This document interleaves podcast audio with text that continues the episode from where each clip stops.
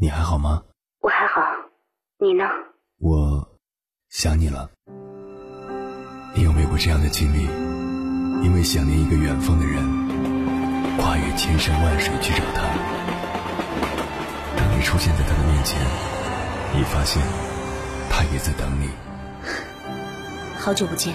原来我们早已彼此守候。我是银波，这是我们的故事。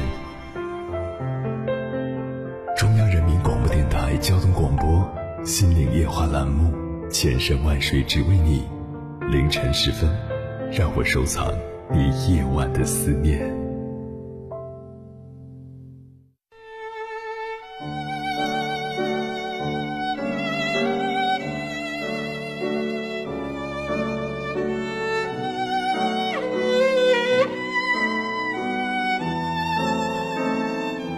一九九三年，复旦大学和台湾大学展开了一场著名的辩论，在历史上被称为“师承舌战”。台湾大学是正方，主张人性本善；复旦大学是反方，主张人性本恶。照理说，这样的辩题应该对主张善的一方更加有利，但是，复旦大学的辩手抓住了对方的一个漏洞，连续五次以不同的形式发问。最终把对方问倒了。他们是这么问的：如果人性本善，那么善花是如何结出恶果的？这个世界上还是有坏人的呀。随后，复旦大学的同学又做了补充：人的天性是做对自己有利的事，很多时候为了利己，就会不知不觉的去损人。这样一来，每个人都在得到。自己为自己争取来的利益的同时，也受到了别人带给自己的伤害。时间长了，伤害所带来的痛苦超过了利益所带来的甜头。于是，人们就彼此商量道：“我们定个契约吧，我不伤害你，你也不要伤害我了。我们都利己而不损人，好不好？”而这个契约，就是我们所说的善。这个答案实在是经典，这么多年过去了，很多观众依旧对此记忆犹新。其实，不管谁输谁赢，人性中的恶是确实存在的。凌晨时分，思念跨越千山万水，你的爱和梦想都可以在这里安放。各位夜行者，深夜不孤单。我是迎波，绰号鸭先生。陪你穿越黑夜，迎接黎明曙光。今晚跟朋友们聊的话题是：自私是人性的本质吗？关于这个话题，如果你想和我交流，可以通过微信平台“中国交通广播”和我实时互动，或者关注我的个人微信公众号和新浪微博“我是鸭先生”（乌鸦的鸭），和我分享你的心声。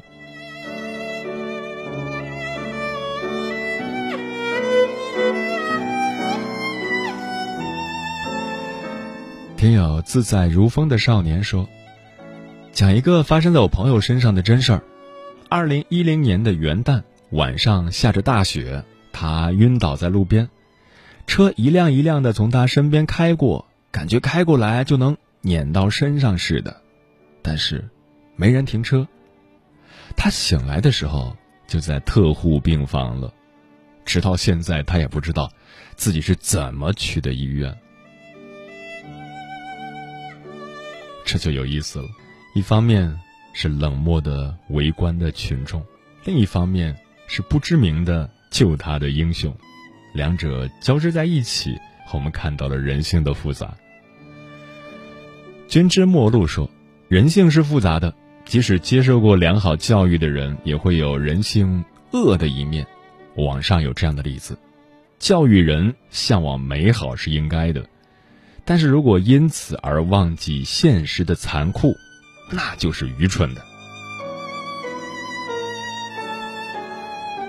薰衣草等待美好说，以前看过英国作家狄更斯写的小说《双城记》，里面讲到法国大革命时期那些曾经被欺压、被奴役的人民，终于有机会可以向那些贵族侯爵报仇了。然而，在这个过程里，那些曾经可怜的善良的人们，却把自己所遭受过的痛苦，全部加在了许许多多无辜的人身上，没有一丝丝人类的同情。这个时候的他们，其实和曾经那些惨无人道的贵族侯爵，没有任何差别。人性中的恶，在时机来临时，就会表现得如此淋漓尽致。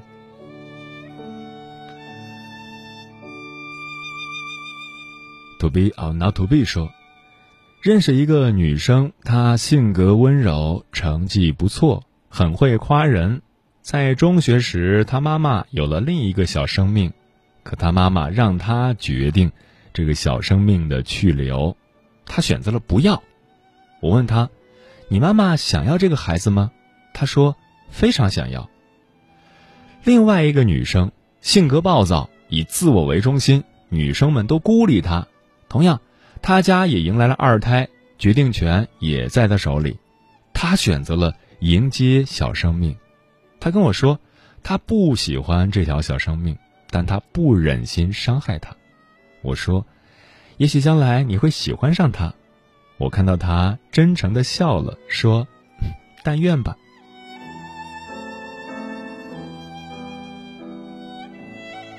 一个人善不善良，与他的外在表现并没有直接的关系。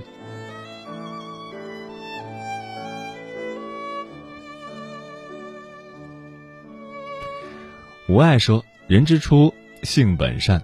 刚开始我们都是善良的，谁都不是恶人。”但是后来，如果家人没有足够的爱、不信任，加上社会的一些冷漠，足以摧毁一个人的信念。正所谓“一念成佛，一念成魔”。红尘百度说：“我个人片面的认为，自私是人的本性，所以无私才会显得高贵。”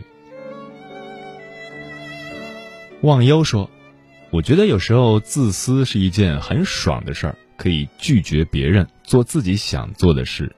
与其做一个不快乐的烂好人，还不如做一个有意义的自私的人。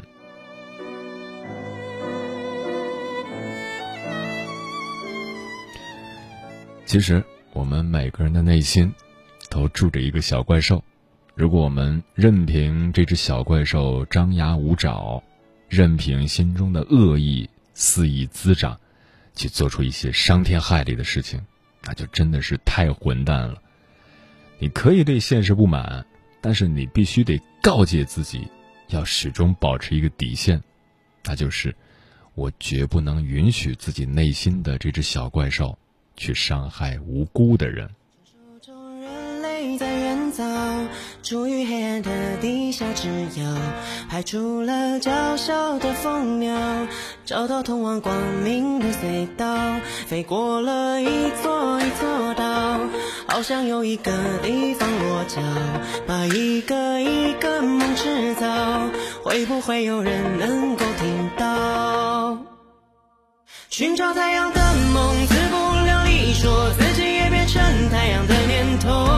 有时候寂寞，几乎扛不动，咽在喉咙里无人诉说。我们到底在追求些什么？为何一直不断往前冲？捏出血的双手，忘了也能够稍微退后。我们总是以为能够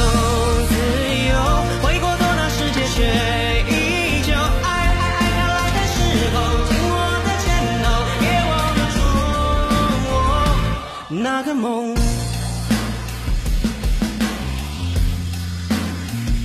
传说中愤怒的恶魔，曾让这地球四处着火。一只蜂鸟收集云朵，我在雨中变成了彩虹。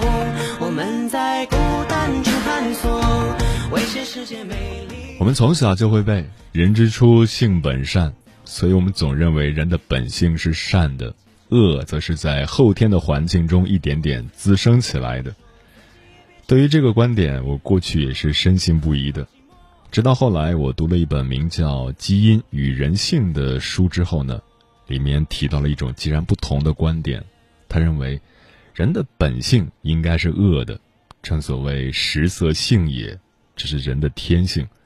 如果没有后天的正确的教育、良好的引导，为了满足这些天性，人是什么事情都可能做出来的。接下来，千山万水只为你，跟朋友们分享的文章选自《哲学人生网》，名字叫《世道变坏是从苛责好人开始的》。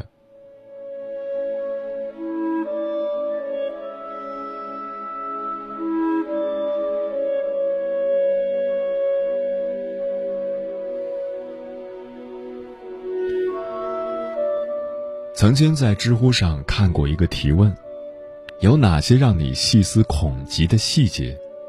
其中一个高赞的回答是：好人成佛要经历九九八十一难，而坏人只要放下屠刀就可以了。对此，我深以为然。世界上最大的荒唐，就是对好人太苛刻，对坏人太宽容。近日，在游泳世锦赛中，傅园慧以零点零五秒的微弱劣势无缘决赛。得知成绩后，傅园慧眼含热泪，遗憾地说道：“没有办法，感觉挺对不起教练的。人生大部分时间都在失败，永远不要放弃就好。”但是很多网友却对他口诛笔伐，把他失败的原因归结于参加太多综艺。甚至有人这样写道：“不务正业也该是这样的结局，整天就知道在网上窜红。”面对质疑，傅园慧十分沮丧地说：“我真的很努力了，甚至比拿世界冠军时还要努力。可能我真的不太适合游泳吧，对不起。”其实，对于一个运动员来说，想要站在顶峰，天赋。努力和幸运都是缺一不可的。他们不仅要面临年龄渐长带来的体能衰退问题，还要面对常年训练引起的疾病和伤痛。据了解，比赛时傅园慧因为腰伤，连正常直立都很困难，只能依靠止痛药来缓解。然而，人们只在乎傅园慧的成绩退步了多少，却没人关心她受伤是有多疼。人的劣根性就在于，坏人犯错无数，人们习以为常；好人失败一次，却被揪住不放。前段时间，早已淡出大众视线的刘翔，因为一条微博再次登上了热搜榜，一位博主。分享了一则关于刘翔的冷知识。刘翔是唯一一个在直线跑道上真正打败黑人的运动员，甚至创造了连白人都没做到的记录。刘翔参加了四十八次世界大赛，三十六次冠军，六次亚军，三次季军。然而，有些人却只记得他退赛两次。想当年，刘翔是家喻户晓的时代英雄，但是因为患有滑囊炎，他的跟腱变得十分脆弱，甚至在赛场上当场断裂。然而，没有人会在意这些，两次退赛就让他跌到了人生的谷底，甚至还有人抱怨道：“跑不过就干脆别跑，省得跟咱们国家丢人。”在电影《芳华》中。有一句非常经典的台词：“当名人最难的是必须一辈子在神坛上，不然就随时准备接受凌迟。”其实，面对无尽的苛责与质疑，运动员们完全可以退役，但每一次，他们都选择了坚持，因为他们内心要燃烧着一份最后的执着，多为国家。争取一块金牌。只有善待英雄才会出现更多的英雄。愿我们都能怀揣一颗善良的心温暖别人也温暖自己。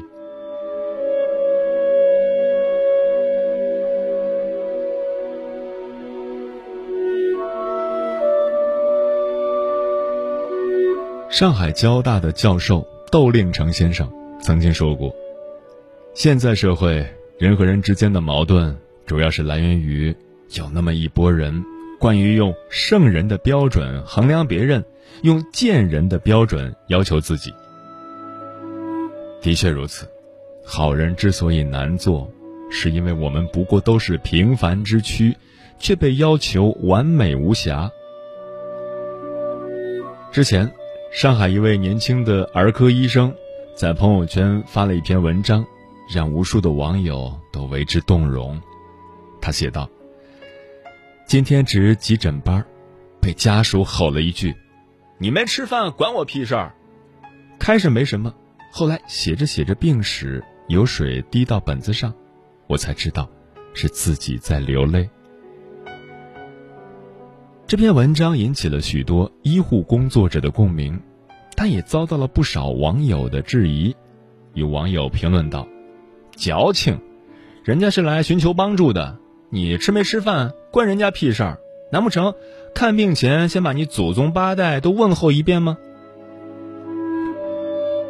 无独有偶，二零一五年，深圳市一位赵医生因不让患者插队，遭到对方的谩骂。言语污秽不堪入耳，赵医生要求对方向自己书面道歉，却遭到了领导的批评，因为领导认为，作为一名医生就应该学会以德报怨。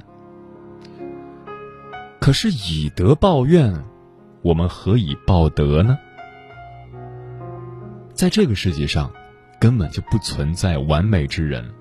我们不该随便要求他人拥有圣人般的胸怀、格局和自制力，一味的苛责好人不够完美，不仅在无形中稀释了对恶的注意力，让坏人变得肆无忌惮，还让好人陷在舆论的漩涡中，变得心灰意冷。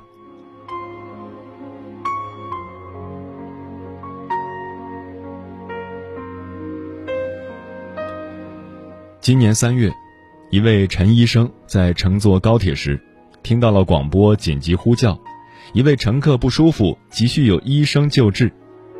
于是陈医生立即起身前去急救。然而，在患者病情好转之后，乘务员却要求陈医生出具医生证，并手写情况说明，签字画押，甚至连救治患者的全过程都被录了下来。陈医生才明白。这一系列的行为不过是因为乘务员害怕承担责任、规避风险而已。后来，陈医生十分悲哀地表示：“今后遇到这种情况，可能不会再轻易帮忙了。”世上千般好，处事万般难。对好人太苛刻，只会让世人变得越来越功利。只有善待好人，以德报德，才会出现更多的好人。愿我们都能怀揣一颗理解之心，体谅他人，也成就自己。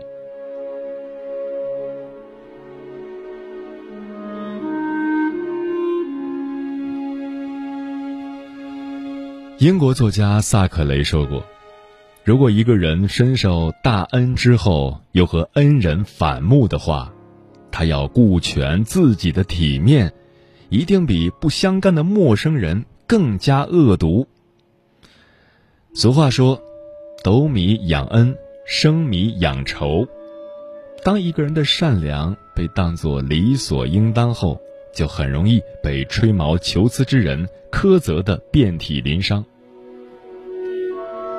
之前，草根歌手丛飞资助了一百八十三个贫困儿童。累计捐款三百多万元，在不幸患胃癌后，他被迫暂停了对一些家庭的资助，然后那些家长便立刻打电话来质问他，还不把钱送来？你不是说把我们供到大学吗？你这不是坑人吗？后来丛飞的朋友赶忙向对方说明了情况，但对方的回复却是：啊，那你问问他。他啥时候病好出来挣钱？这样的事例屡见不鲜。去年，杭州一家馒头店的老板娘看到许多环卫工人吃不饱饭，就免费送馒头给他们。但是有些环卫工人却对老板娘说：“我不要馒头，把两块四的现金退给我吧。”遭到拒绝后，他们不依不饶地骂老板娘缺德，甚至觉得人都是无利不起早，这家店肯定有问题。面对记者的采访，老板娘不停地抹眼泪。她说：“本来我们就是做好事的，现在却每天挨骂，我实在想不通为什么会这样。”在电视剧《吸血鬼日记》中有这样一段对话：“为什么你不愿让别人看到你善良的一面？因为如果让他们看见了，就会期望我一直是善良的。”当回报善意的不是感恩，而是无休止的指责与绑架时，就是善意从这个世界消失的开始。当人人都畏惧罪恶，罪恶就会畅通无阻；当人人都苛责好人，善良之道则遍布荆棘。对善人太苛刻，只会让社会变得越来越冷漠。只有善待善人。才会出现更多的善行。